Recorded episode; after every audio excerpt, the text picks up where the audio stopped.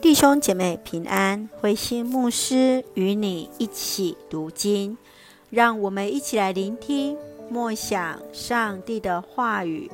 哥林多后书九章，主理肢体的捐献。保罗激励哥林多教会的信徒要为耶路撒冷教会的信徒来奉献，更要积极付出行动。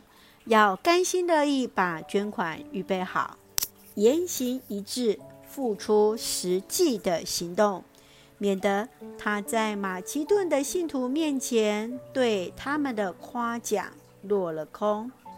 接续，保罗以撒种和收割的比喻来说明捐助的工作必蒙上帝的喜悦与赐福。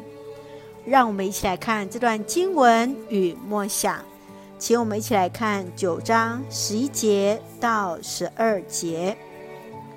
他也要使你们富足，随时有慷慨施舍的能力，使许多人因为从我们手上接受你们的礼物而感谢上帝。因为你们的捐助不断供应了信徒的需要，也使许多人更加流露对上帝的感谢。保罗鼓励哥林多教会的信徒奉献给耶路撒冷的犹太信徒，上帝会使他们凡事富足，有慷慨施舍的能力，使得他们得以在奉献中。经历他充足的恩典，当受助者从分享者领受礼物的同时，不仅在物质上得到供应，更在信仰上经验上帝的赐福。保罗接续说：“那慷慨周济贫穷人的人，就像撒种一样，给他人的帮助越多。”自己的收获也会越多，他的仁义会存到永远，而在这美善的交流中，就使得施与受同为有福。亲爱的弟兄姐妹，你认为领受者与分享者应有的信仰态度是什么？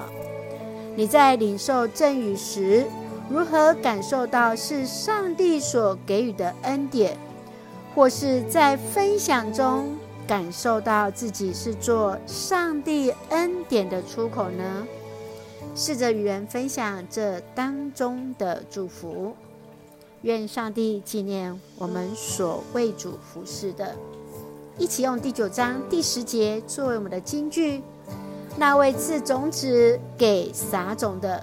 又赐食物给人吃的上帝，也必定把你们所需要的种子赐给你们，又使它长大，让你们的义举结出丰丰富富的果实。愿主恩待纪念我们的百善，让我们一起用这段经文一起来祷告。